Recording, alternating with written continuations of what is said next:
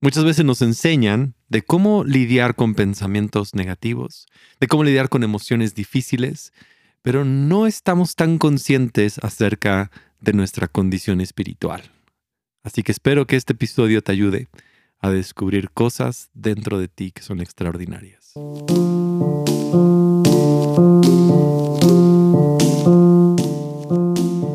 Soy Gabriel Borja y este es el podcast humano Bienvenido al episodio número 61.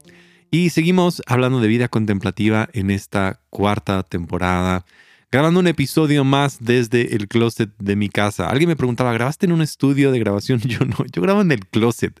Junto a mí ahorita están unos pantalones y ropa que curiosamente hoy sí está bien acomodada. Pero funciona, hace que, que, más o menos esté bien, no haya tanto ruido, siempre y cuando los vecinos quieran cooperar y el día de hoy es el momento correcto en el cual podemos grabar. Y este episodio eh, surgió de escuchar una conversación acerca de una persona que se considera ateo, hablando acerca de cómo él veía en su propia vida que había un trabajo espiritual que debería de llevar a cabo y que en ocasiones él estaba haciendo algo que se llama bypass espiritual. Leyendo un poco más acerca del tema es cuando eh, a veces evitamos llegar a transformación espiritual y utilizamos cosas exteriores que suenan como espirituales, pero que no están ahí.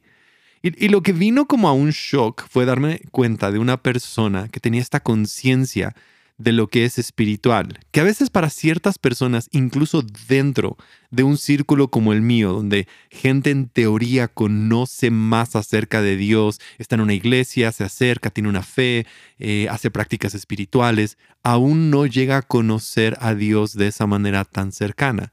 Incluso cuando yo les pregunto acerca de, hey, ¿cómo ves ahorita? o cómo va tu vida espiritual, o qué cosas percibes, o, o cómo te has sentido, muchas veces me dicen que se sienten bien cuando están rodeados de otras personas y que ese ambiente espiritual les levanta y les hace sentirse cerca de Dios. Pero cuando se alejan del ambiente están totalmente lejos.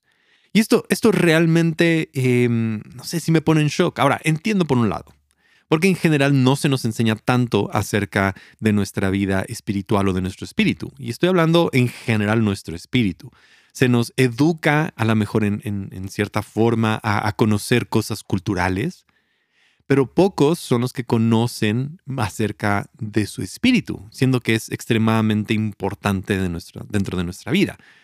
Y, pero aún dentro del entorno como de cristianos o de gente creyente o, como seas tú, como tú llevas tu fe, el hecho de no conocer tu espíritu eh, o tu espiritualidad, de cómo la desarrollamos y de cómo lo hacemos. Y, mucho tiene que ver porque hacemos esta esencia en que llevamos a cosas o hacemos cosas que pensamos que son espirituales o le atribuimos a que si yo voy a tal tipo de, iglesia o tal tipo de fe o tal tipo de organización o realizo ciertas, em, no sé, cosas, voy a ser espiritual.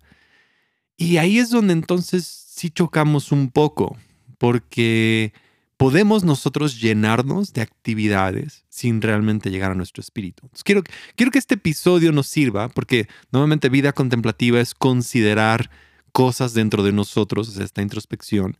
Y quiero que consideres ahorita tu, tu vida espiritual. ¿Qué tanto trabajo estás haciendo de vida espiritual y cómo se pudiera ver una vida espiritual?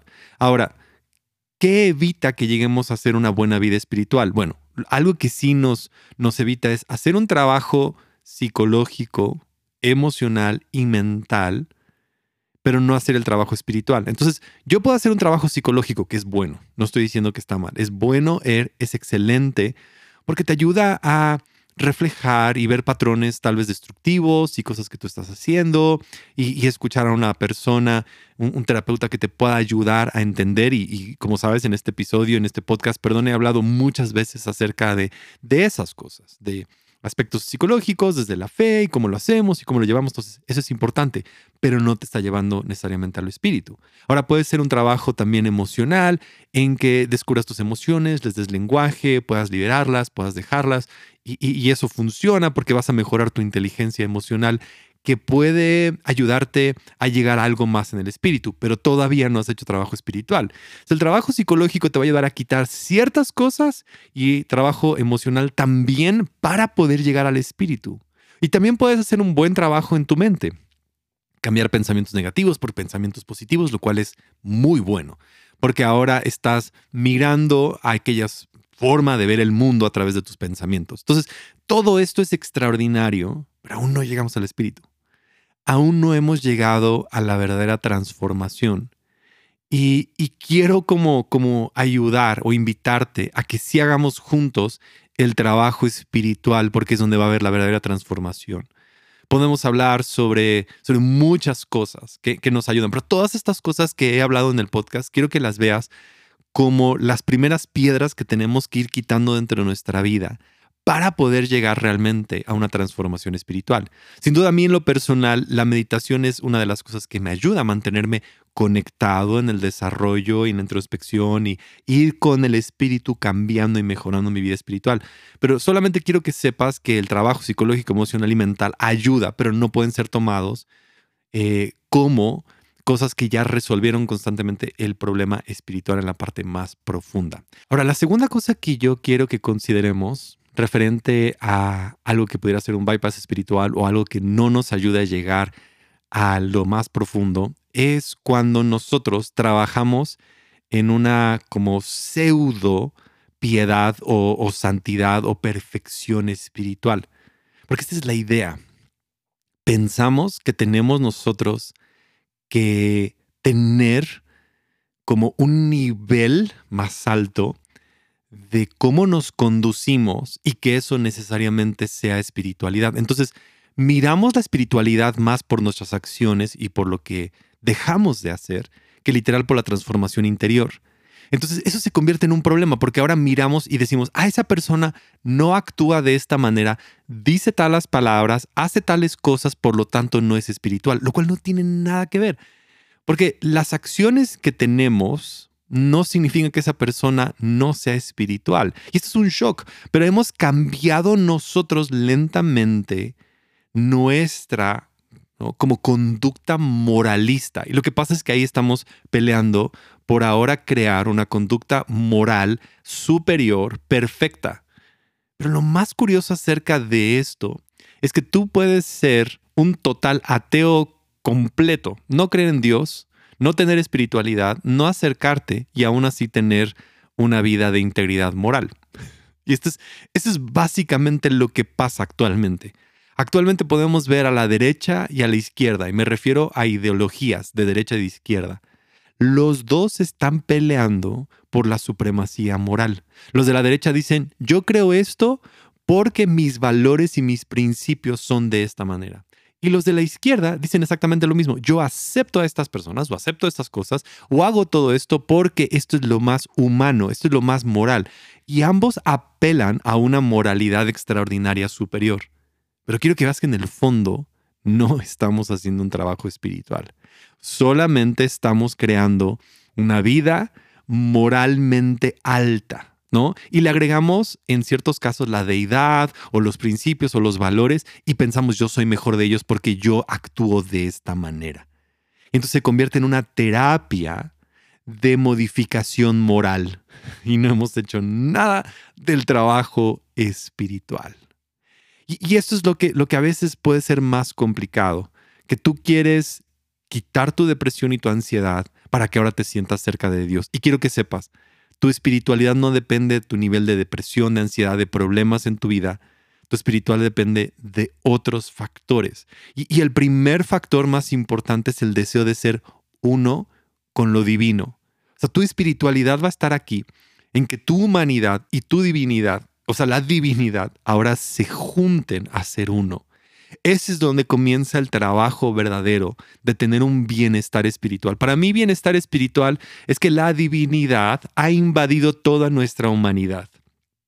Ese es el bienestar espiritual. Ese es lo que yo quiero realmente hacer con todos los episodios de este podcast. Por eso le llamé en cierta parte humano, porque quiero que la divinidad ahora venga a invadir todo lo que, lo que yo siento que me hace deficiente, lo que yo puedo pensar que es humano, lo que pienso que es fragilidad, pero ahora somos realmente encontrados con lo que es divino. Y cuando me encuentro en ese lugar, entonces ahora comienzo el verdadero trabajo espiritual, pero no tiene que ver con dejar mi humanidad, porque eso es, eso es lo que estaba mencionando antes. Parece que ser moralmente ¿no? desarrollado es erradicar toda mi humanidad. Y no, lo vemos en Jesús, o sea, 100% humano, 100% Dios, esta unidad que se encuentra en ambos lugares. Y se pierde la diferencia en nuestra vida entre lo que es humano y divino, porque ahora somos invadidos totalmente con todo lo que es Dios y ahora sí estamos viviendo una vida espiritual donde estamos conscientes de lo divino y empezamos a ver que todo a nuestro alrededor, las cosas son espirituales y todo lo que haces es espiritual, no nada más los domingos, sino lunes, martes, miércoles, la mañana, en la tarde, cuando comes es algo espiritual, cuando todo, toda tu vida se convierte en una experiencia espiritual diaria. Y entiendes cómo incluso lo que comes, lo que ves, la música, lo que escuchas, lo que disfrutas, todo tiene que ver con algo espiritual. Tus relaciones, tus amistades, el momento, un parque, una salida, todo ahora tiene un contexto espiritual. Porque muchas veces pensamos que lo espiritual solo tiene que ver con momentos de oración o, de ciertas actividades. Claro que sí, sin duda allí hay algo también espiritual, pero hay algo espiritual en todo. Y yo soy uno con Dios. Y ahí es donde comienza una vida de bienestar espiritual. Y esto se empieza a traducir en la siguiente idea, de que comienzas a fluir constantemente en amor, en perdonar.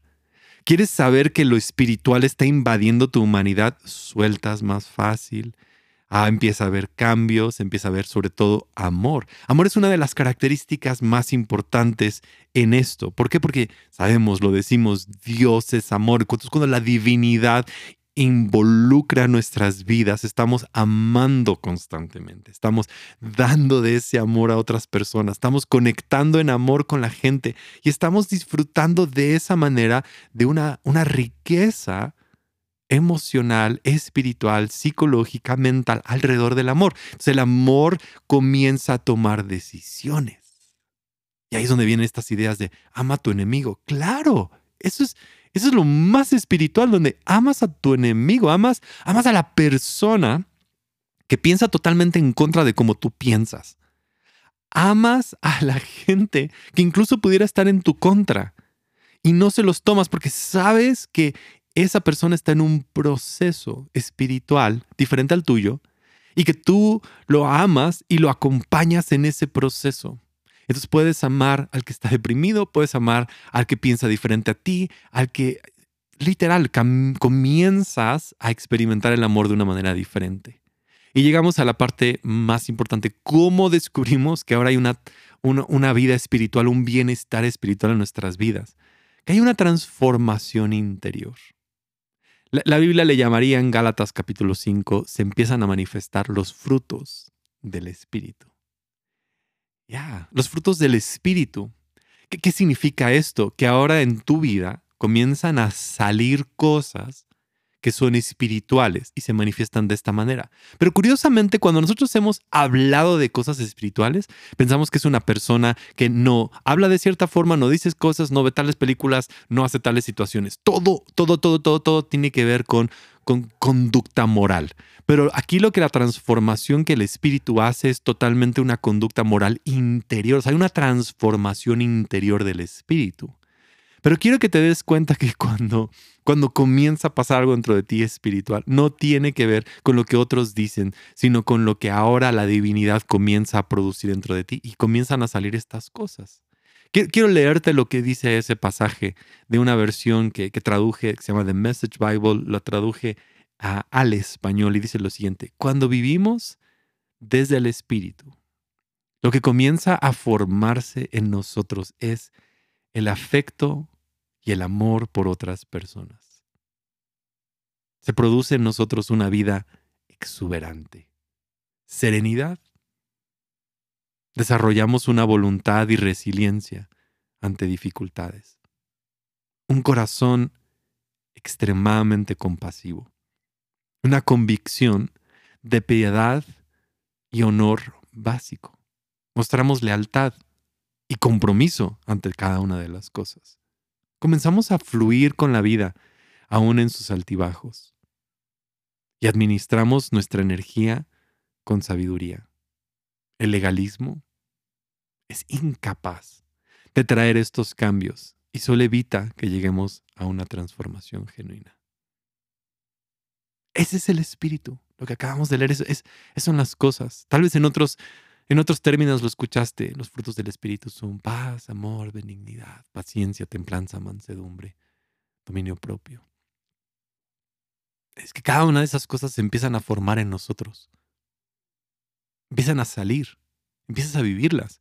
Te empiezas a dar cuenta que eres mucho más paciente de lo que eras antes que empiezas a amar a gente que antes no, que empiezas a tener una paciencia por cada persona que está a tu alrededor, empiezan a ocurrir cosas en la transformación y ahora has evitado nada más hacer un trabajo superficial en ti, sino ahora llegas a hacer una transformación profunda en que el espíritu empieza a cambiar todo tu interior.